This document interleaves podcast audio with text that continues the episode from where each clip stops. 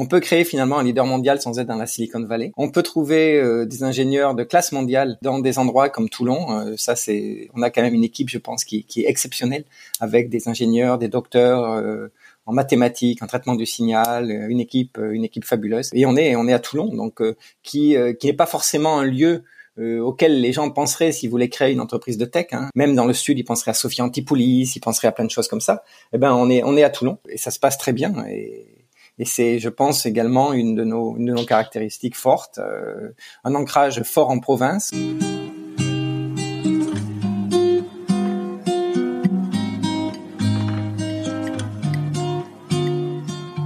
Bienvenue dans Entrepreneur Café, le podcast des entrepreneurs de l'industrie. Bonjour et bienvenue dans ce nouvel épisode d'Entrepreneur Café. Moi, c'est Xavier, cofondateur du podcast. Aujourd'hui, je vous propose de découvrir Cartesiam, start-up française basée à Toulon et leader mondial dans son domaine, l'intelligence artificielle on the edge. Nous partons à la rencontre de Marc Dupaquier, basé à New York, cofondateur et manager de la filiale américaine de Cartesiam. Dans cet épisode passionnant, vous allez découvrir l'histoire d'un dirigeant de haut niveau de IBM qui a sauté sur l'opportunité lorsque les autres cofondateurs de Cartesiam l'ont approché avec une idée, celle de rendre l'intelligence artificielle accessible à tous et responsable. Une vision peu commune de l'IA que j'ai trouvé revigorant. Vous allez le voir, Marc s'attache à démystifier l'IA, une technologie bien ancrée dans le présent. Il nous parle également de son rôle d'investisseur dans les startups. Un bel épisode truffé de bons conseils. Avant de lancer l'épisode, sachez-le, le podcast a besoin de vous. Retrouvez-nous sur nos réseaux sociaux et surtout n'hésitez pas à vous abonner à Entrepreneur Café sur votre plateforme de podcast préférée. Allez, sans plus tarder, voici ma rencontre avec Marc. Bonne écoute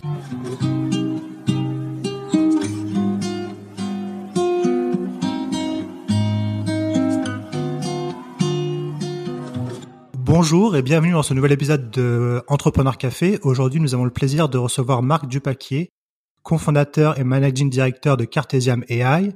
Nous faisons cet entretien en visioconférence car euh, Marc, tu es basé à, New York. Donc déjà, merci Marc d'accepter de, discuter avec nous aujourd'hui. Xavier, avec plaisir. Ma première question, Marc, ça serait est-ce que tu pourrais nous faire le, fameux pitch en quelques mots de Cartesiam AI pour que nos auditeurs puissent comprendre ce que vous faites exactement? Oui, bien sûr. Donc euh, Cartesiam est une entreprise qui a été fondée en 2016 euh, à partir d'une idée qui était de dire que il y a beaucoup d'objets sur Terre, il y en aura de plus en plus, euh, des sensors, des, des machines, des, des appliances dans les maisons, etc. Et elles auront besoin d'être de plus en plus intelligentes. Et donc, il fallait trouver une solution pour apporter cette intelligence dans la machine, sans avoir besoin forcément de la connecter dans un cloud New York, sans avoir besoin d'experts scientifiques avancés et surtout à un prix qui serait très abordable. Donc ça, c'était la vision qui a fait qu'en 2016, on a commencé à créer Cartesiam. Est-ce que tu peux préciser pour les auditeurs le cloud et qu'est-ce qui vous différencie justement de, de, de la plupart des, des, technologies qui envoient leur information dans le cloud? Oui, bien sûr. Ben, en fait, euh, notre idée, elle est assez simple. Hein, c'est de dire que si, par exemple, tu as, un, je vais prendre des exemples assez triviaux de la vie de tous les jours, un aspirateur un, petit robot aspirateur par exemple. Si on veut savoir si euh, ben, il se déplace euh, bien dans une maison, si on voudrait qu'il puisse détecter s'il est sur un tapis ou sur un plancher, ou, ou détecter ben, des choses un peu subtiles, hein, du style, bah tiens, il y a une crotte de chien, on va essayer de pas l'écraser ben ça, c'est des intelligences de base hein, qui permettent à une machine de comprendre l'environnement autour duquel elle est, dans lequel elle opère, de détecter une anomalie, en l'occurrence par exemple une odeur, euh, de la cerner et de dire bah tiens, je vais pas aller là ou je vais envoyer une alerte, il y a quelque chose. Et ça, c'est fait localement, directement dans le petit aspirateur. Donc ça, c'est un exemple de, use case. On peut avoir un détecteur de fuite, détecter qu'il y a une chasse d'eau qui fuit. Et puis, bien sûr, on a quand même un corps de métier dans tout ce qui est euh, machine, environnement industriel. Détecter que euh, un moteur va avoir un problème avant qu'il ait ce problème, en fait. Détecter qu'un joint commence à, se défaire. Détecter que un filtre euh, commence à saturer. Et donc tout ça, ce sont des notions, d'intelligence relativement simples qui peuvent être appliquées sur des machines localement et derrière euh, donc euh, reporter un, un, utilisateur pour qu'il puisse faire une intervention avant qu'il y ait un problème. D'accord. Donc en gros, c'est vraiment rendre la machine intelligente par elle-même pour qu'après elle puisse avertir euh, l'utilisateur, que ce soit un industriel ou un, ou un particulier si la machine commence à avoir un problème. En fait, Exactement. En fait, nous, on, on parle souvent plutôt que d'intelligence, euh, parce qu'il y a beaucoup de buzz autour de l'intelligence artificielle. On imagine euh, des super robots, des super humains. En fait, c'est pas du tout notre imagination. Nous, en fait, on dit qu'elle est, on voudrait qu'elle soit, en, anglais, on dit self-aware. Euh, donc consciente de l'environnement dans lequel elle est. Hein, donc c'est j'allume une pompe, ben, la pompe, elle va apprendre l'environnement dans lequel elle est, le tuyau, etc. Elle va dire, ben voilà, ça marche bien. Et puis à partir de là, elle va être capable de comprendre les anomalies euh, progressivement et de dire, bah, tiens, il y a une anomalie. Euh, il y a quelque chose euh, qui commence à se dérégler. Et donc de d'apporter cette information ben, longtemps avant que ça casse, mais qui va permettre de faire cette anticipation. Donc c'est cette notion de, de, conscience qui permet d'appréhender l'environnement et, de le reporter. Et nous, c'est vraiment en ça qu'on croit. On ne croit pas du tout que... Euh, on n'essaie pas de bâtir des robots qui remplacent l'homme, on essaie juste de faire en sorte que tous les petits objets du quotidien euh, puissent être un peu plus performants, un peu plus simples d'utilisation et un peu plus proactifs euh, dans, dans leur environnement. Donc justement, tu parlais de tes secteurs applicatifs. Euh, donc tu donnes l'exemple de l'aspirateur. Est-ce que vous avez des secteurs applicatifs en particulier où vous êtes vraiment agnostique et vous êtes capable d'adresser tout type d'industrie? En fait, quand on a quand on a créé Cartesiam, on s'est à l'origine, euh, on a on a ciblé le, tout le domaine de la maintenance industrielle. Euh, D'abord parce que nos premiers euh, nos premiers algorithmes étaient autour de l'environnement vibratoire et que qui est en fait est un excellent moyen de comprendre la santé des machines. Et euh, donc, on a commencé à analyser les vibrations des machines, euh, machines-outils, pompes, broyeurs, euh, des énormes power generators dans les usines de centrales électriques, etc. Et, et donc, ça nous permettait d'avoir ce, cette base installée. Aujourd'hui, on est là et de loin le leader mondial euh, dans le domaine de la, de la reconnaissance d'anomalies, l'appréhension et la reconnaissance d'anomalies en environnement industriel soit directement dans les machines, soit par le biais de, de sensors qui sont développés par nos, euh, nos partenaires et clients, hein, qui prennent nos algorithmes et qui le mettent dans leurs propres outils. Euh, et puis progressivement, on a été appelé par euh, euh d'autres d'autres environnements, notamment tout ce qui est tout le domaine de qu'on appelle en, anglais le appliances, que je traduirais peut-être en français par l'électroménager d'une manière générale, qui est de dire, ben, est-ce que on pourrait faire ça sur nos, nos propres outils? Et nous, on dit bah oui, en fait, on, peut. Hein. Euh, si je sais euh, euh, analyser un énorme réfrigérateur industriel, bah, je sais analyser un, frigo dans une cuisine. Et c'est même encore mmh. plus simple ou encore plus logique parce que vraiment personne ne va avoir l'idée de connecter euh, euh, son, son, frigo à Internet et d'envoyer les données en temps réel toutes les secondes de la, du fonctionnement du frigo, euh, ben, soit en Corée, soit en Allemagne ou l'endroit où le, fabrique, le frigo est fabriqué pour savoir s'il va bien. On veut que ce soit local. Donc en fait, on l'a fait, on l'a fait rapidement et on a commencé à appliquer nos algorithmes comme ça sur d'autres environnements. Et puis en même temps, rajouter de plus en plus de de technologie. Donc au début, on a analysé uniquement les vibrations, et puis après, on a analysé également les ultrasons. On a analysé euh, tout l'environnement des pressions, qui était qui est un, un, point très très important. Tous les effets magnétiques, le courant électrique lui-même. Et donc, ça nous permettait à chaque fois d'adresser de plus en plus de machines. Euh, Aujourd'hui, en fait, on analyse tous les types de données, sauf euh, la voix et la vision, qui ne sont pas du tout des secteurs que nous avons visés. Et on le fait donc en tournant sur des, surtout ça qui est un point important, sur des, j'ai pas encore assez expliqué, sur des tout petits euh, ordinateurs qu'on appelle des microcontrôleurs, qui sont en fait des, des éléments qui sont déjà dans ces machines, qui sont des, euh, en gros des super petits mini ordinateurs qui valent euh, 2 dollars, 3 dollars. Euh. On peut dire que c'est des puces, enfin pour Ouais ouais, bah c'est des c'est des puces hein. En fait, absolument tout est puces hein, mais c'est euh, c'est des petites puces, c'est des toutes petites puces. Hein. Ce qui est important c'est que en gros euh, les unités de calcul dans lesquelles tournent nos algorithmes, elles coûtent entre 1 et 10 dollars. Donc on est très très loin du monde des des énormes serveurs d'intelligence artificielle auxquels les gens pensent souvent. On est sur des environnements vraiment tout petits et surtout euh, qui permettent de, de, le faire à un prix qui est tout à fait abordable pour nos clients et pour l'utilisateur final à l'arrivée, parce que parce que c'est des pièces qui sont un déjà dans les dans les machines ou dans les dans les appliances et deux qui sont pas chères du tout. Donc c'est ce qu'on appelle euh, l'IA on the edge en, anglais. Complètement. Je pense, complètement. C'est en, voilà. En français, je sais pas trop la terminologie, mais donc c'est ça qui fait votre différence par rapport à, à ce que, comme tu disais, les les autres technologies qui eux envoient directement les informations dans le dans le cloud. Mm-hmm. Vous, c'est directement traité sur le microcontrôleur, donc ça va beaucoup plus vite, c'est beaucoup plus simple et c'est aussi beaucoup moins cher. Bah, voilà, c'est un, c'est local, euh, ça c'est évident. Euh, donc euh, par définition, on élimine euh, le temps de transfert dans un réseau, ça c'est un point important. Deux, et de manière très importante, c'est beaucoup plus sûr parce que quand on envoie toutes les données dans un dans un dans un environnement cloud où ça doit être analysé, par définition, c'est une porte ouverte où toutes les données sont, sont envoyées en tout le temps. euh, ben là, si j'analyse en local et que finalement je n'envoie que des anomalies, ma porte elle est quasiment tout le temps fermée. Je ne peux envoyer que des messages cryptés, j'envoie pas, j'envoie pas toutes les données, donc c'est beaucoup beaucoup plus sûr.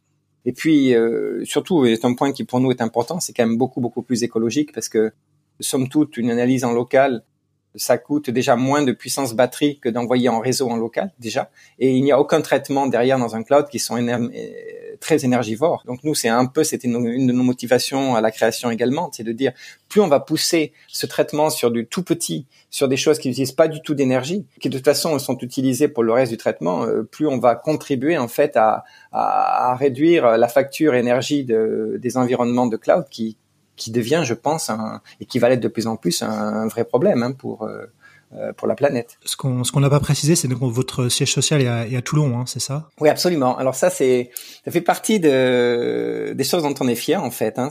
On peut créer finalement un leader mondial sans être dans la Silicon Valley. On peut trouver euh, des ingénieurs de classe mondiale dans des endroits comme Toulon. ça, c'est, on a quand même une équipe, je pense, qui, qui est exceptionnelle, avec des ingénieurs, des docteurs, en mathématiques, en traitement du signal, euh, une équipe, euh, une équipe fabuleuse. Et on est, on est à Toulon, donc euh, qui, qui n'est pas forcément un lieu auquel les gens penseraient s'ils voulaient créer une entreprise de tech. Hein, mm. Même dans le sud, ils penseraient à Sophie Antipolis, ils penseraient à plein de choses comme ça.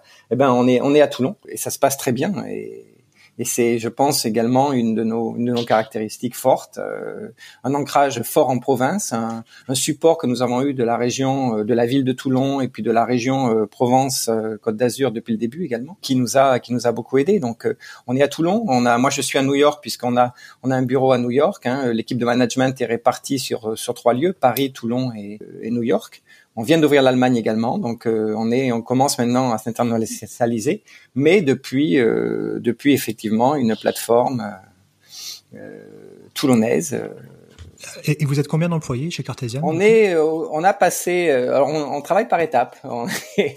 Aujourd'hui, on a, on a passé la vingtaine. On est quelque part entre 20 et 30. On continue à grandir doucement. Hein. historiquement, on a eu quasiment uniquement de la R&D pendant euh, pendant deux ans, puisque le but était de bâtir euh, toute la technologie, puisqu'on a littéralement réécrit tous les algorithmes pour tourner sur, ces, sur cet environnement tout petit. Et puis progressivement, on bâtit maintenant une force de, de vente et surtout également ce qu'on appelle des application software engineers, qui sont des, des, ingénieurs terrain qui eux sont avec nos clients pour bâtir les solutions sur nos clients.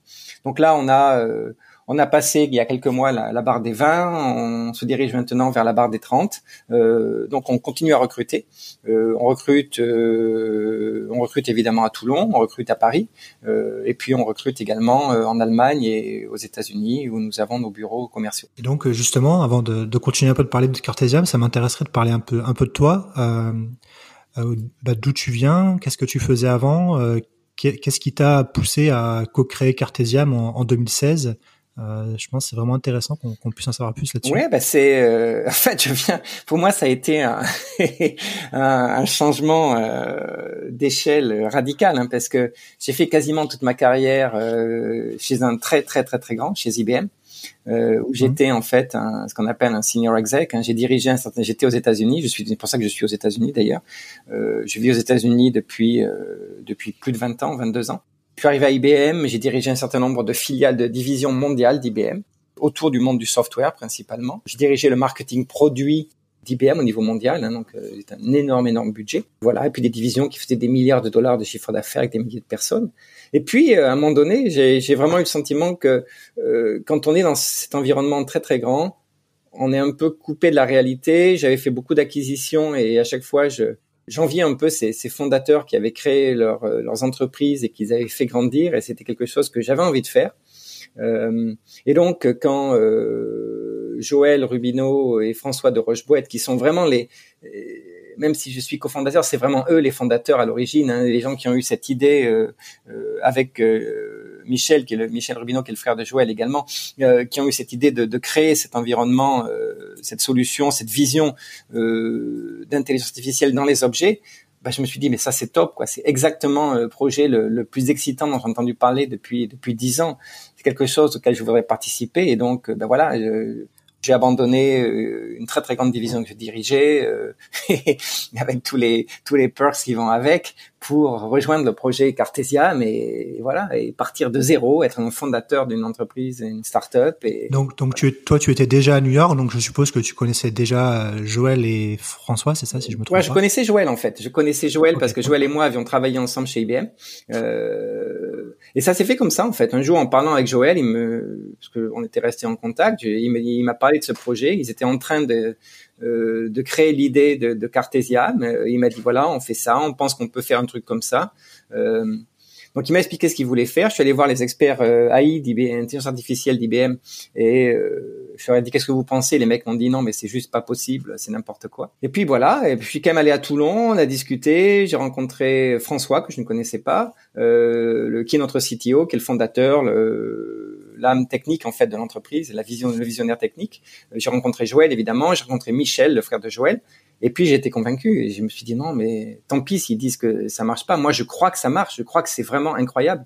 Euh, et puis je suis rentré à New York et puis j'ai dit non mais c'est bon, je je quitte IBM et je vais rejoindre Cartesia, mais je vais faire partie de ce projet parce que si on y croit, si on a l'intuition que c'est quelque chose d'incroyable, il faut le faire parce que sinon ça va être des regrets insensés. Ça, c'était il y a plus de trois ans, presque quatre ans, et je regrette pas une seconde euh, ce qui se passe et l'aventure qu'on a vécue et, ce qu'on a fait de Cartesia, qui reste en taille une petite entreprise, mais qui par contre en, part de marché, en vision mondiale, en alliance, etc., est, un, est déjà un projet qui est, qui est, qui est fabuleux et qui est reconnu par tous. Donc euh, on peut dire, on peut dire, tu l'as pas tu l'as pas mentionné, mais on peut dire que vous avez gagné de nombreux prix, certains même devant de très grandes entreprises américaines. Donc ça prouve que votre technologie est déjà reconnue au niveau mondial. Oui, bon, on, a, on a en fait gagné quasiment tous les prix auxquels on a participé. On a gagné IoT World à Barcelone, euh, on a gagné les prix à Sensor Expo, on a regagné encore cette année IoT World. On a, on a gagné un prix. Moi, le prix dont j'en suis le plus fier, il y a, il y a un prix de l'industrie qui s'appelle MEMS and Sensor euh, Global Award,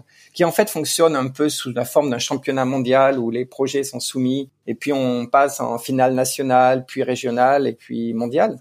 Et on s'est retrouvé en, en, en, finale mondiale, euh, donc à San Diego, c'était l'année dernière en novembre, il y a juste un an. Et en fait, nous, on est arrivé là-bas, en époque, on était 15-16, moi je suis allé tout seul. Puis il y avait un sujet qui était imposé et, et je sais même pas contre qui on était en finale. Et quand on est arrivé là-bas, on s'est rendu compte qu'on était en finale contre Google. Euh, et, oui. Voilà. Et donc, et Google, ils étaient 15 mecs, quoi. Et moi, j'étais tout seul et je suis même pas un ingénieur, quoi. Je suis, euh, c'est François, le, génie technique, c'est pas moi. Et, et, et on a gagné. Et, et, et, on a gagné avec François au téléphone au milieu de la nuit parce qu'il y a 9 heures de décalage horaire quand même entre San Diego et Toulon. Et, et on a gagné. Et non seulement on a gagné, mais les mecs de Google sont venus nous dire, mais ce que vous faites, c'est vraiment top, quoi. C'est vraiment génial.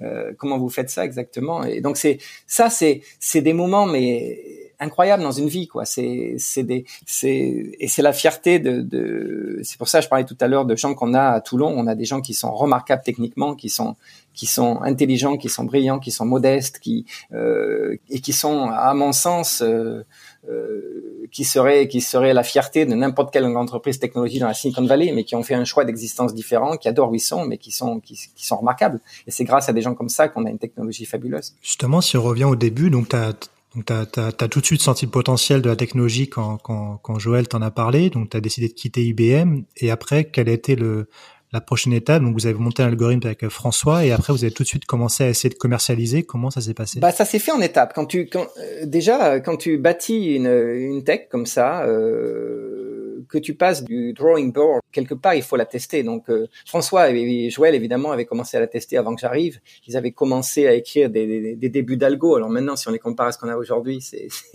ça fait sourire, mais à l'époque c'était déjà assez innovatif.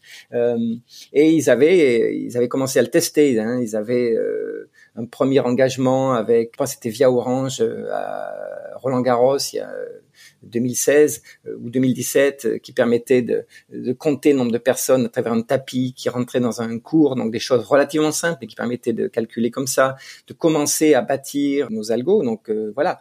Mais d'une manière générale, il y avait quand on arrivait et que on disait ben en fait nous on sait bâtir un, un algo qui va permettre de faire de l'apprentissage, du learning comme on dit en AI directement sur un ordinateur à 2 euros à the edge Les gens ne croyaient pas parce que c'est juste en dehors de tout ce qui est connu sur Terre, quoi. Où l'AI c'est compliqué, ça demande des compétences fortes, euh, ça demande des processeurs incroyables, des euh, des coûts en matière de, de, de processing qui vont coûter des, des milliers d'euros même pour les algos simples. Et nous on arrive avec un truc complètement euh, complètement opposé, euh, littéralement euh, à 180 degrés en termes de vision, un peu iconoclaste. Et, donc les gens ne croyaient pas. Donc en fait, on, on, a commencé à découvrir ce problème. Et donc on s'est dit, ben il faut il faut qu'on fasse des, des protos. Il faut que il faut qu'on devienne en quelque sorte des hackers et qu'on mette notre technologie ben, de force dans les objets des autres pour qu'ils puissent commencer à voir ce que ça peut faire. C'est comme ça qu'en fait un de nos produits phares ou notre premier produit historique qui s'appelle Bob Assistant a été créé en fait. Hein, prendre un, un sensor industriel du marché, un truc relativement banal qui euh, analyse les vibrations et les envoie à travers un réseau LoRa, euh, qui est un réseau industriel classique, euh, dans un cloud où analysé. Ben, en fait, faire en sorte qu'au lieu de l'envoyer, il analyse localement. Et donc c'est comme ça qu'on l'a fait. On a créé Bob. Et puis voilà, et, et, on a commencé à le tester chez un certain nombre de clients. Euh, et les clients ont adoré ça. Quoi. C'était tout de suite une, une révolution, quelque chose qui était fait nulle part ailleurs par n'importe qui sur Terre, qui était simple d'utilisation, qui était beaucoup beaucoup moins cher que n'importe quelle solution à base de cloud. Et on a commencé à avoir des commandes. Sauf que nous, on n'était pas des fabricants de hardware, on est du soft. Donc on a licencié cette cette technologie euh, donc aux fabricants de Bob. Et aujourd'hui, Bob est vendu euh, vraiment. Euh, nous, on aime bien dire par palette, mais c'est quasiment la, réalité en réalité. Hein. donc en gros, vous êtes vous avez acquis le le, le, le, le, sensor, enfin le sensor. Ben, au début, au début, on a acheté un sensor, euh, on a, on a, on a bâti un premier version de Bob. Derrière, quand on a commencé à avoir des clients, ce qu'on a fait, c'est qu'on est revenu vers le fabricant et on lui a licencié la technologie. Et aujourd'hui, c'est lui qui vend, qui fabrique et qui vend. Hein, euh. Et donc, notre partenaire qui s'appelle NKE Wateco vend les Bob à partir de notre technologie. Et lui, il a un vrai savoir-faire industriel, euh, euh d'environnement euh, sensor en environnement industriel. Donc, il sait faire ça. Et nous, on est on est fabricant de soft, mais à l'origine, il a fallu faire ça. Euh, et ce qui est intéressant, et moi c'est une anecdote que, que j'adore raconter aussi, c'est que donc dans dans ce sensor Bob, il y a euh, euh il y a évidemment un petit microcontrôleur. Hein, euh, et on s'était même pas posé la question de la marque de ce microcontrôleur, mais bon. Et, euh, et, puis un jour, on s'est dit tiens, on va aller voir, on, a regardé et puis on a dit on va aller voir le fabricant euh, de ce microcontrôleur. Et j'avais des accès par mon ancien réseau IBM euh, à cette entreprise qui est un, grand mondial euh, au Texas. Et donc je suis allé les voir. on a eu finalement accès au CTO de cette entreprise. Et on lui a dit ben voilà ça regardez ce que ça fait. Le mec est super impressionné il dit c'est génial ça et on lui dit mais vous savez pas mais ça tourne sur votre matériel il dit non non mais c'est pas possible notre matériel ne peut pas faire ça et en fait, il a ouvert notre le boîtier. Il a, il s'est rendu compte que c'était notre notre, enfin sa tech et notre software sur sa tech. Et là, il a dit à François, notre CTO, euh, from CTO to CTO, c'est a remarkable piece of uh, engineering. C'est-à-dire de, de, directeur technique à directeur technique ou de CTO à CTO, c'est vraiment un travail fabuleux. Quoi. C'est ce que vous avez fait, mmh. c'est fabuleux. Et ça, c'était un grand moment de fierté pour pour François. Hein. C'est donc voilà. Donc en gros, c'est ça a été un peu notre démarche. Ça continue à être notre démarche. On aime bien aller voir les clients, leur dire qu'est-ce que vous voudriez faire? Euh, qu'est-ce qui serait dans le domaine de peut-être de l'impossible pour vous euh, Est-ce qu'on peut le rendre possible? Et on va faire un, proto ensemble, un MVP, hein, comme on dit en jargon euh, informatique, très rapidement. On va faire ça en un mois. Et derrière, si ça marche, si ça correspond, ben on va vous aider à le, à le déployer sur vos clients. Quoi. Donc donc en gros, ça reste, ça reste notre démarche actuelle. Euh, on vient de le faire sur une montre connectée, on le fait sur des aspirateurs, on le fait sur des frigos, on le fait sur des pompes, on le fait sur plein de choses différentes en ce moment. Donc, vous, donc vous allez voir les industriels et vous leur montrez les, les cas que, que vous avez déjà fait et qui marchent en leur disant, bah voilà, vous pensez que c'est impossible, mais nous on peut vous montrer en, en quelques en quelques minutes qu'on peut rendre vos objets intelligents. Voilà, parce que en fait, je pense que les gens qui sont dans l'intelligence artificielle, ils aiment bien dire qu'ils sont très intelligents. Et, et, en fait, ils ont convaincu tout le monde que c'était super compliqué. C'était super compliqué, c'était super inabordable, euh, qu'il allait falloir des données, des données euh, en paquet, qu'il fallait falloir des data scientists pendant des années, et que donc pour la plupart des industriels, bah, c'est des projets en millions de dollars ou millions d'euros qui peuvent pas forcément faire aujourd'hui ou qui vont pas forcément faire parce que c'est inabordable. Et nous on arrive en disant ben non, en fait euh, non, euh, on peut le faire, euh, on n'a pas besoin de beaucoup de données. En fait, on a besoin de très très peu de données. On n'a pas besoin euh, d'armées euh, d'ingénieurs data scientists que vous ne pouvez pas trouver de toute façon. On va faire avec vos gars. On va leur donner accès à l'outil. ils vont bâtir eux-mêmes les, librairies, ce qu'on appelle les librairies, donc la bibliothèque qui permet de bâtir l'algorithme. Ils vont faire en fait en quelques jours avec notre aide. Et vous allez avoir un proto, mais mais, mais littéralement, si on dans 15 jours vous avez un proto qui tourne, et dans et derrière après on va discuter comment l'industrialiser dans une, dans une machine finale. Et donc c'est une c'est une démarche qui est qui est tellement iconoclaste par rapport, euh, je dirais, à l'establishment de l'AI qu'on a besoin de faire ça parce que parce que ça surprend ça surprend les gens, mais ça marche à chaque fois super bien. Et et, et à chaque fois on a le même débat, c'est-à-dire que les gars nous ont dit bah, au début on vous croyait pas. Et, et sincèrement ça marche ça marche incroyablement bien. Et donc c'est, euh, on essaie d'enlever tout le ce mythe, on démythifie un peu les AI. Euh, en fait, on a une énorme compétence hein, qui permet de rendre ça simple, mais c'est beaucoup de travail pour rendre un truc compliqué simple, abordable pour les gens.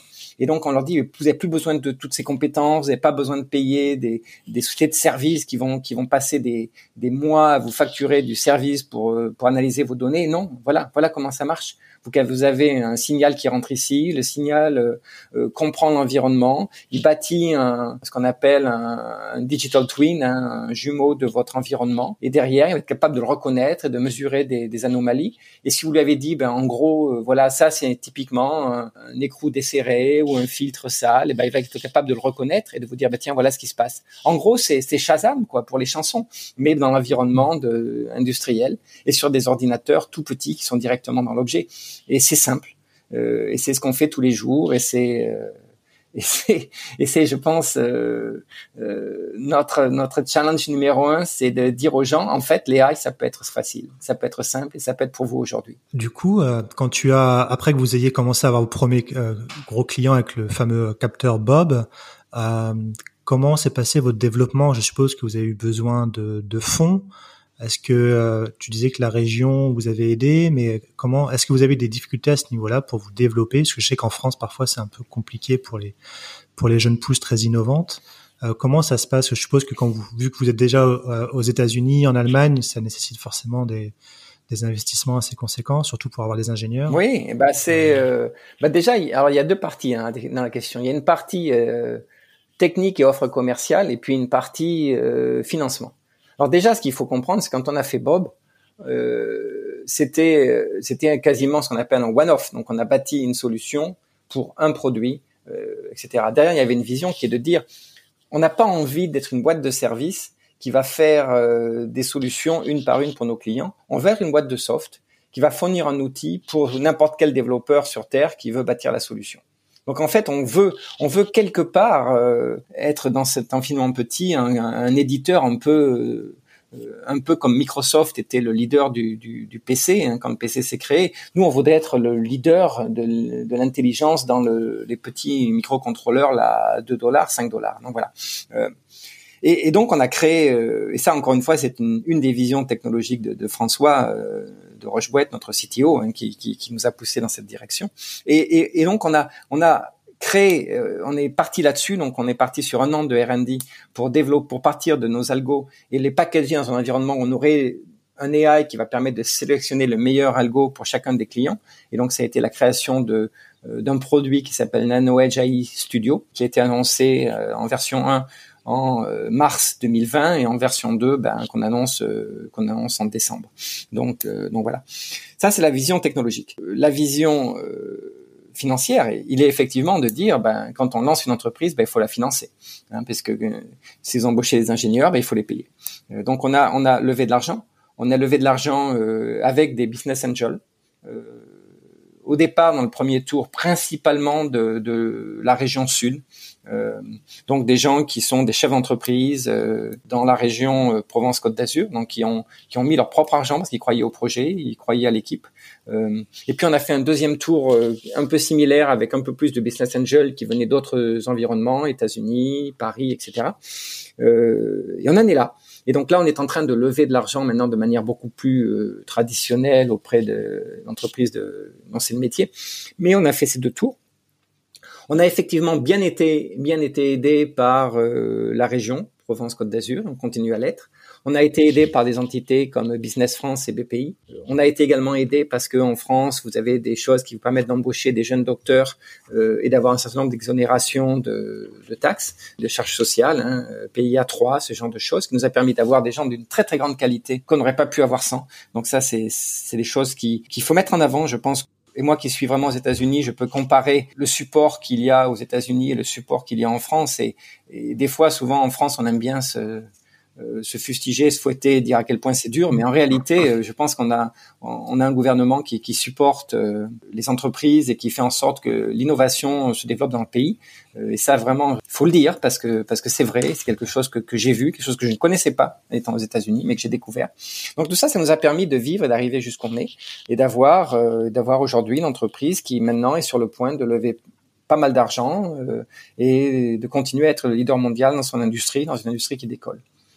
Et est-ce que quand euh, vous allez voir les fonds euh, d'investissement pour justement pour lever beaucoup d'argent, ils comprennent facilement votre technologie euh, Est-ce qu'ils sont pas un peu comme justement parce qu'ils ont ils ont dû entendre beaucoup de fois que l'IA c'était compliqué et puis ils ont dû voir des, certains concurrents leur expliquer à quel point c'est compliqué leur technologie et combien ça nécessitait d'investissement. Et quand vous vous arrivez derrière en disant bah nous notre technologie elle est simple, elle coûte pas cher et c'est rapidement déployable, est-ce que ça a été dur aussi à convaincre les fonds d'investissement comme ça a pu être parfois compliqué de convaincre des industriels que, bah, en fait, euh, on peut le faire. Ouais, bah. Alors c'est peut-être un sujet. Je vais me fâcher avec des gens, mais ce dont je me suis rendu compte, c'est que les VC de manière générale sont relativement formatés de manière standardisée. Euh, donc ils appliquent des modèles de pensée qui sont euh, quasiment toujours les mêmes. Et ils recherchent des choses, je dirais, assez homogènes. Hein. C'est-à-dire que aujourd'hui, un VC, il adore le revenu récurrent, euh, donc il résonne énormément en termes de SaaS et de contrats SaaS. Il adore les environnements cloud parce que c'est l'ensemble des projets. Euh, bon, en plus vous êtes un VC américain, ils ont tendance à être très consanguins et à investir en Silicon Valley sur des projets Silicon Valley, etc. Donc, euh, donc si vous arrivez et que vous cochez aucune de ces cases, on est on est en France. En plus, non seulement on est en France, mais on est à Toulon, qui est plus connu dans le Var, hein, qui est plus connu pour d'autres choses que sa tech AI. on a un modèle qui finalement euh, va générer du chiffre d'affaires à long terme par le déploiement d'objets euh, une fois que les objets sont déployés. Donc c'est un c'est du très gros volume, mais c'est dans le long terme. On n'a pas des contrats de SaaS de type traditionnel. Donc finalement, vous cochez pas toutes les cases à nouveau. Euh, et donc donc ça fait partie des choses qu'il faut sur lesquelles il faut être très évangéliste. Hein, et je dirais d'une manière générale, quand vous travaillez avec des VC, les patrons des VC, les patrons, les visionnaires, ils comprennent. Euh, le problème, c'est que souvent vous êtes en première phase avec des analystes qui eux sont chargés d'analyser un modèle standard, hein, quasiment. Alors là, franchement, on pourrait quasiment même, euh, si j'avais deux minutes derrière, on pourrait faire un logiciel d'AI pour les VC. et, et, améliorer, mais ça économiserait de l'argent. Et puis donc voilà, si vous cochez pas toutes les cases, ils vont vous dire ben non, finalement non. Donc euh, voilà. Est-ce qu'on peut dire, est-ce qu'on, peut dire aussi que ton profil, donc euh, tu es quelqu'un qui est passé à cinquantaine pour monter une boîte, euh, euh, as vécu aux États-Unis pendant longtemps, est-ce que est-ce que ça, ça les a pas rassurés d'avoir quelqu'un comme ça, d'avoir qui a une très grande expérience, qui a dirigé, comme tu dis, des très grandes filiales d'IBM, qui a de très grandes responsabilités? Malgré cela, tu as quand même eu des, des problèmes, enfin des problèmes tu quand même eu des, des sources d'incompréhension de VC qui comprenaient pas que le, la techno était fiable. C'est ça, ça qui. Bah c'est pas. Ils comprenaient que je pense que tous les VC, jamais aucun VC n'a douté de notre technologie. Ça c'est sûr. Je pense qu'ils ont plus douté d'un business. Ils aimaient pas le business model euh, qu'on a, qui est un business model très très différent. Hein. Maintenant qu'on a euh, qu'on a une 25-30 clients, une trentaine de clients qui bâtissent des objets, dont des grands noms industriels reconnus au niveau mondial, bah, c'est une histoire différente. Hein. Mais euh, mais au début, c'était forcément, mais c'est quoi votre truc exactement? Comment vous le vendez? Puis vous allez faire du revenu dans deux ans Quand est-ce qu'ils vont déployer leurs objets? Donc donc on arrive à des choses comme ça. Après, c'est vrai qu'on a une équipe, euh, on a une équipe euh, de management qui est extrêmement mature, hein, qui a fait des choses fabuleuses. Michel Rubineau, euh, c'est un, c'est un type qui a, qui a géré des grandes boîtes, qui a réussi à relancer d'entreprises en difficulté avec un très très grand succès dans, dans le domaine de, la distribution. Euh, Joël et moi avons été des managers de, de, haut niveau chez IBM, et puis bon, et, et François, encore une fois, c'est un, un des plus grands cerveaux AI que j'ai la chance de connaître. Donc, euh, donc, donc, ce sont des gens. Euh, on est relativement matures, mais on rentre pas forcément dans les cases non plus. Donc, euh, on n'est pas forcément tous très jeunes. on n'est pas le, jeune ingénieur X Télécom, le start-upper moyen. 30 ans. on va pas se déguiser en jean et t-shirt et faire croire qu'on a 30 ans parce qu'on les a pas. Donc, donc voilà. Donc c'est donc c'est un, c'est un, c'est un, on a des profils différents. Euh, et, euh, euh, justement, est-ce que, est-ce que donc toi, tu as lancé Cartesiam avec passé la cinquantaine, est-ce que tu avais quand même dans ta jeunesse ou dans ton parcours, est-ce que tu as eu des, des, entrepreneurs dans ton dans ta famille ou dans ton cercle proche qui t'ont donné aussi toujours cette petite envie de te dire un jour j'aimerais faire pareil ou c'est vraiment comme tu disais tout à l'heure en voyant les, les sociétés que tu as pu racheter pour IBM que là l'envie t'est venue Je pense que au fond de moi-même, j'étais un j'étais quelqu'un passionné par les, le monde de la PME, PMI depuis le tout petit, qui s'est retrouvé dans une grande entreprise euh, un peu par accident. Et puis ça s'est bien passé, donc quand ça se passe bien, on reste, hein, parce que parce que finalement on fait des choses de plus en plus intéressantes. Pour moi, je pense que le, le critère euh, qui a été le critère de, de réveil, en fait, c'est j'ai dirigé au niveau mondial pour IBM la division PME PMI donc ce qu'on appelle mid-market. Euh, et donc, euh, quand on fait ça, euh, quand on est directeur général mondial de cette division, on passe sa vie à rencontrer des entrepreneurs. Et, et c'est par définition, c'est des petites boîtes, hein, puisque le critère maximal, c'est que s'il y avait plus de 1000 employés, c'était plus chez moi. Et la plupart de ces entreprises avaient beaucoup moins. Et donc, vous renvoyez des, entrepreneurs, des gens qui ont, qui ont, leur nom sur la porte et qui, et qui ont créé la boîte, enfin, deuxième génération, troisième génération, et, et qui sont des, des peut-être pas forcément des grosses boîtes, mais qui arrivent avec leurs propres valeurs, qui, qui, qui, qui les appliquent au quotidien. Et donc ça, c'est des choses que que moi j'avais trouvé exceptionnelles. Et puis ça avait encore renforcé cette vision de dire euh, on peut faire des choses fabuleuses et il faut que je le fasse un jour. Et, voilà, donc euh, ça s'est trouvé. Et donc à un moment donné, euh, grâce à Joël, grâce à François, grâce à Michel, euh, ils m'ont donné la chance de les rejoindre. Et, on a créé ensemble cette entreprise et dont on est super fiers aujourd'hui. Justement, moi ça m'intéresserait maintenant d'avoir un peu ta vision sur l'intelligence artificielle dans les prochaines années. Comment ça va se développer, notamment par rapport à l'industrie? quelle est ta vision? Est-ce que tu penses que ça va entre guillemets envahir toutes les usines et tous les euh, tous les bureaux de toutes les, les grandes entreprises Est-ce que tu penses que toutes les euh, entreprises industrielles sont prêtes à utiliser bah, vos produits par exemple ou, ceux de vos concurrents? On en est où au niveau de la maturité des industriels pour ça? Bah oui, alors la question est oui bien sûr, c'est-à-dire que encore une fois, je pense qu'il faut démystifier l'intelligence artificielle. L'intelligence artificielle en fait, ce n'est que la nouvelle étape de l'informatique. Hein, c'est-à-dire que l'informatique a vécu par étapes. Euh, au début, on était capable d'analyser des fichiers pour faire des choses simples, euh, la paye, euh, gérer un fichier, le comparer, etc. Et puis progressivement, on a rajouté de plus en plus de choses, du, du transactionnel, de, euh, du temps réel, de mettre des comptes en banque en temps réel, de faire des choses qui étaient manuelles et les, les, les automatiser et ainsi de suite, jusqu'au moment où on est aujourd'hui. Aujourd'hui, en fait, il y a énormément d'intelligence artificielle dans dans tous les objets du quotidien déjà. Hein, euh, un téléphone euh, reconnaît mon visage, bah c'est en fait c'est un c'est un algo d'intelligence artificielle qui tourne dans une petite puce dédiée dans un dans un iPhone ou dans un téléphone Samsung, hein, ça marche comme ça, euh, et ainsi de suite. Et progressivement, on va en voir de plus en plus. Donc c'est pas forcément toujours. C'est pour ça que je dis attention, on n'est pas du tout dans l'environnement. Le meilleur des mondes ou 1984 ou ces, ces visions futuristes. C'est en fait plein de petits objets qui vont qui vont chacun faire un petit truc un peu cool qui n'était pas fait autrement et donc vont faire leur travail un peu mieux.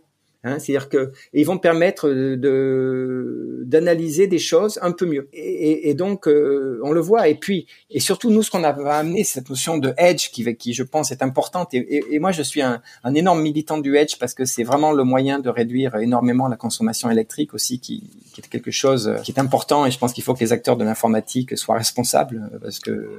Donc on, le répète, edge, c'est la technologie qui permet de faire de traiter l'information directement sur la petite puce le, petit microcontrôleur, et d'éviter de l'envoyer dans le cloud. Donc forcément, ça, c'est un gain de temps et comme tu dis, c'est un gain d'énergie, parce qu'il y a moins, il n'y a pas besoin de gros serveurs, etc. Bah, ouais, exactement. Si tu veux, je vais prendre un, exemple idiot. Euh, et encore une fois, c'est un exemple intéressant parce que c'est quelque chose qu'on nous on ne fait pas, hein, parce que c'est pas, on fait pas la vision aujourd'hui. Mais c'est, euh, imagine une vidéo, euh, une caméra de vidéosurveillance. Ben voilà, et puis elle analyse. Est-ce qu'on veut envoyer toutes les données en temps réel pour que ce soit analysé dans un cloud? Ou est-ce qu'on veut qu'elle, elle soit là, elle regarde, et s'il n'y a rien d'anormal, elle n'en voit rien, et donc il se passe pas de traitement particulier qui génère de, l'énergie, des transports super super lourds en, termes de charge, etc. Mais non, on veut que ce soit fait localement. On veut que la caméra elle puisse comprendre s'il y a une anomalie. Et on veut qu'elle dise à un moment donné, bah tiens, il y a une anomalie, euh, venez voir là, il y a un paquet suspect qui a été laissé. Donc c'est le moment où il faut vraiment euh, euh, arriver à l'étape suivante, qui peut être un cloud, qui peut être un être humain qui intervient pour voir ce qui se passe. Donc voilà, donc donc c'est tous les genres de choses qu'on va pouvoir rendre possibles et à des coûts qui sont qui sont importants. Donc donc oui, bien sûr, on va voir de plus en plus d'intelligence partout ça va être souvent des algos euh, relativement simples, euh, subtils, hein, euh, juste, euh, ben voilà, ça, des choses que les gens vont pas forcément réaliser que c'est de l'AI, mais ça va être de, de, l'intelligence artificielle, mais c'est de l'intelligence artificielle. Hein. Ben bon voilà, mon frigo il saura qu'il y a un truc qui pourrit dans le frigo, il pourra me dire ce que c'est, il pourra me dire que c'est le moment. Maintenant, il faut vraiment que je nettoie, je j'aspire mon filtre. maintenant, il peut me dire, voilà, des choses toutes bêtes comme ça. Et ça, simplement, quoi. Localement, sans, sans avoir besoin de le connecter. Donc, on va voir des choses comme ça. On va voir de, beaucoup d'améliorations dans les usines qui permettent, euh, évidemment, de d'augmenter la productivité, mais également euh, de d'améliorer la sécurité. On pourra, par exemple, dans les salles blanches, enfin on peut d'ailleurs, c'est un projet qu'on fait en ce moment, savoir s'il euh, y a un micro trou dans les purificateurs d'air qui envoient de l'air euh, sans, sans particules hein, dans, les, dans les salles blanches. Euh, on pourra le faire de manière simple, autonome, dire attention, là, il va y avoir un problème d'ici d'ici 4-5 heures. Donc, il faut tout de suite aller changer le filtre à tel endroit. alors qu'avant, ben voilà, on commençait à avoir des productions contaminées.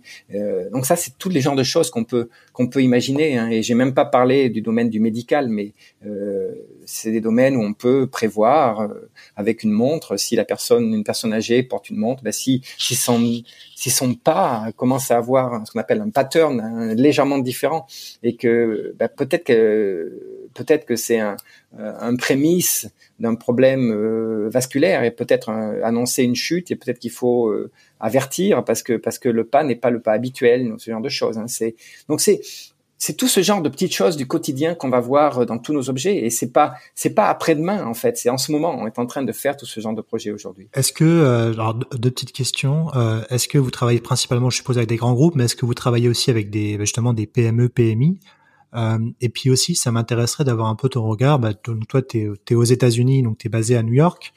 Euh, donc je travaille principalement avec des clients nord-américains mais vous avez aussi donc vos bureaux en France euh, quelle est la, pour toi les principales différences en termes de d'approche business euh, quand tu quand vous allez approcher des, des, des comptes euh, américains ou canadiens versus des comptes français Est-ce qu'il y a vraiment des grosses différences sur la manière dont ils vont vous parler, vous enfin comprendre euh, la techno, puis aussi au niveau de la rapidité d'exécution? Déjà, alors il y a deux éléments dans la question. La première, on travaille effectivement avec des grands groupes et des, des toutes petites entités.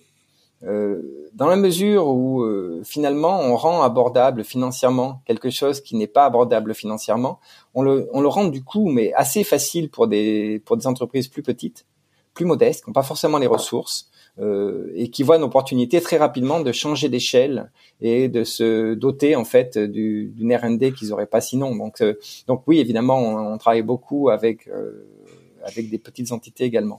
Euh, alors après, entre la France et les États-Unis, c'est intéressant. Aujourd'hui, on a la plupart de nos clients sont encore en France, mais c'est normal puisque historiquement on a commencé en France et après on est venu aux États-Unis.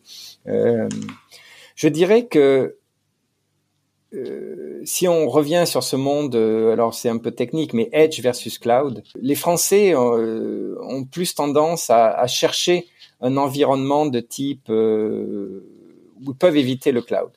Je pense que euh, on parle en France des Gafa et on parle pas forcément des Gafa de manière positive. Hein. donc, donc si on peut éviter euh, d'aller dans cet environnement, ben voilà, les Français vont, vont chercher à le faire. Euh, à l'inverse, les, euh, je pense qu'aux États-Unis, il y a une culture cloud qui est beaucoup plus forte. Par définition, les Gafa, ils sont américains, ils comprennent le marché, ils le maîtrisent, ils l'influencent, etc. Donc, donc, euh, donc, je dirais qu'il y a une appétence pour l'environnement edge qui est plus forte aujourd'hui en Europe aux États-Unis. Par contre, une fois qu'on rentre dans un projet, euh, il y a une capacité à exécuter, à réaliser, à lancer qui est beaucoup beaucoup plus rapide aux États-Unis euh, qu'en France. Donc en fait, il y a les, deux côtés. Hein. C'est peut-être un peu plus difficile d'avoir des prospects aux États-Unis. Par contre, une fois qu'on les a, on peut faire des projets qui sont plus rapides. Donc euh, voilà, voilà. Et, est-ce que est-ce que pour toi le fait d'avoir un bureau aux États-Unis c'est clairement un gros avantage quand tu vas parler à des Américains versus une entreprise. Si vous étiez uniquement à Toulon et que vous alliez faire des business trips, enfin des, voyages d'affaires aux États-Unis, est-ce que tu penses vraiment que c'est un, facteur clé pour toi pour vous développer rapidement aux US Ah bah oui, bien sûr. On pense qu'on aurait absolument zéro chance, quoi. Je veux dire, euh, euh, on aurait zéro chance de vendre. Déjà, euh, en plus, Toulon, je saurais même pas où c'est, quoi. Donc, que ce soit, ce serait irrelevant. Mais, mais pour faire du business aux États-Unis, il faut être basé aux États-Unis. Euh, il faut être anglophone. Euh, on a euh, nos équipes ici, bah, c'est des Américains, hein, c'est des gens qui parlent, qui mm. parlent américain, qui parlent américain, qui comprennent le, raisonnement d'Américains, qui sont qui sont dans ce tissu industriel américain depuis des années. Et, et, je pense que on n'y arriverait pas sinon. Si c'est pas en on peut éventuellement sonder le marché et appréhender le marché en faisant un voyage d'études et en faisant quelques visites. Je pense que d'ailleurs c'est nécessaire de le faire en fait en étape 1. Euh, mais mais derrière, euh, bah, si on veut être euh, dans un marché, il faut y être. Pareil, on est en Allemagne avec une équipe allemande et on est sur le terrain à Munich, donc c'est la même chose. le reste et les autres pays, ben on a des représentants qui sont des distributeurs mais c'est pas la même chose. Donc on les supporte à distance au téléphone. On le fait parce qu'on n'a pas les moyens financiers de s'établir dans tous les pays du monde, hein, évidemment. Donc on a ciblé les États-Unis, enfin l'Amérique du Nord, l'Allemagne et la France aujourd'hui. Donc c'est nos trois marchés, euh, mais il faut être local. Il faut être local, il faut être euh, et quand je dis local, il faut être euh, avoir une adresse, avoir une adresse aux États-Unis, c'est important. avoir des gens qui sont américains, qui parlent à des clients américains, c'est très important aussi. Euh, on cache pas qu'on est français, on est fier d'être français, on est fier parce que je pense qu'il y a une très très forte valeur ajoutée de, la technologie française qu'on met en avant. Mais en même temps, on est une, ici une entreprise locale américaine qui est implantée ici, qui paie ses taxes ici, qui euh, euh, qui respecte les lois américaines et qui est représenté par des, des employés américains. Donc, euh, donc on a les deux côtés. On arrive au, au, au terme de l'entretien, euh, Marc. Euh, ma dernière question, ça serait quel serait le, le, ou les conseils que tu donnerais à quelqu'un qui souhaiterait entreprendre mais qui sait pas forcément par où commencer Si tu avais un ou deux choses à partager Bah oui, bah alors il y a une partie de, de, de moi que j'ai pas expliqué, hein, c'est que euh, en parallèle de ce que je fais chez Cartesiam, je suis aussi business angel, euh, donc j'investis dans des dans des projets, donc je vois beaucoup de projets, je vois beaucoup de mhm. projets, euh, beaucoup d'entrepreneurs, des jeunes, des très jeunes, euh, des moins jeunes. Euh, quand j'essaie de regarder un projet, je, me pose deux trois questions. Hein. C'est la première, c'est en quoi cette solution est, va peut changer un marché ou va changer un marché et surtout, plus important, euh, et pour moi c'est vraiment euh, le critère numéro un qui fait que j'investis ou pas dans un projet, c'est quelle est la motivation du fondateur, du gars qui me pitch son projet. Est-ce que est-ce que c'est un lifestyle, c'est-à-dire que il a envie de faire ça, mais en même temps c'est pas forcément euh, quelque chose qui est qui est qui est déterminant, qui croit, ou est-ce que vraiment je sens un feu, une passion, une volonté, une motivation qui fait que qui va vraiment réussir à faire quelque chose d'incroyable parce que parce que parce qu'il y croit? Et donc donc, je pense que les gens qui, se posent la question, il faut avoir les deux évidemment. Hein. C'est-à-dire que si on a la passion, l'envie, mais pas l'idée, ben, c'est difficile. Si on a l'idée, mais pas forcément le feu ou le drive, c'est difficile aussi. Euh, c'est aussi pour ça que moi j'aime bien les équipes souvent parce que euh, parce que les équipes permettent d'avoir un peu tout. Hein. Je reviens à la genèse de, de Cartesiam. Euh, il n'y a pas de Cartesiam sans la le génie technologique de François, mais il n'y a pas non plus de Cartesiam sans sans l'enthousiasme, l'innovation, l'énergie incroyable de Joël. Il n'y a pas euh, de Cartésiam euh, sans euh, la capacité de, de Michel à, à, contacter les investisseurs, à payer les factures, à faire en sorte que l'entreprise soit soit stable. Donc donc donc voilà. Donc c'est moi j'aime bien j'aime bien quand une équipe c'est pas pour rien qu'on parle d'équipe. Hein. je suis un ancien rugbyman. Il y a des il y a des gros, il y a des petits, il y a des rapides, etc. ben voilà, ça fait une bonne équipe. Ben là c'est la même chose. C'est-à-dire que qui sont les gens qui me parlent? Pour revenir à la question, si quelqu'un a un projet, c'est quel est ton projet Hein, et puis deux, dis-moi, tu vas le faire comment? Quelles sont tes qualités pour y arriver? Qui vient avec toi qui sont les gens Si vous êtes des jumeaux euh, en tout, ben c'est pas forcément des bons. Hein, c'est bien quand les gens sont complémentaires. C'est bien même quand ils s'engueulent un peu. Nous, on s'engueule des fois entre nous. Hein. Euh, de cet échange euh, naît toujours des améliorations. Euh, et, et parle-moi de tout ça. Donc c'est en gros c'est mon conseil. C'est euh, c'est en quoi ton projet va réussir et qu'est-ce que tu fais pour qu'il réussisse et quelles sont tes, quelle est ton équipe? Merci beaucoup Marc de nous avoir accordé cet entretien. Je suis ravi d'avoir fait découvrir Cartesiam à, à nos auditeurs. À, titre personnel, j'ai eu l'occasion dans mes précédentes fonctions d'accompagner énormément d'entrepreneurs français en Amérique du Nord et je dois dire que la technologie de Cartesia est une des plus innovantes que j'ai vues. Donc, euh, Ça me fait vraiment plaisir de pouvoir la faire découvrir à tout le monde et je vous souhaite plein de succès dans vos futures euh, euh, entreprises. Je suis sûr que ça va, vous allez continuer à vous étendre dans le monde entier et euh, voilà. Ben, Merci la vie avec plaisir et puis euh, voilà, euh, bonne audition et surtout aux auditeurs, si vous avez envie de discuter d'un projet, n'hésitez pas à me contacter directement. Je pense que donc comment on peut contacter justement eh ben, j'ai marc à cartesiam.com donc c'est une adresse. Et sinon, ma partie Business Angel, Marc, M-A-R-C, à novaroute, N-O-V-A-R-O-U-T-E-S.com. Voilà. Ok. Bah, parfait. Merci beaucoup, Marc. Merci, au revoir. Et voilà. Merci à tous de nous avoir écoutés jusqu'au bout. J'étais ravi de vous faire partager ce moment avec notre invité. N'hésitez pas à nous soutenir et laisser vos commentaires sur nos réseaux sociaux LinkedIn, Twitter et Instagram, ou bien encore nous laisser 5 étoiles et un avis sur Apple Podcast. Nous vous donnons rendez-vous jeudi prochain pour le prochain épisode. À jeudi!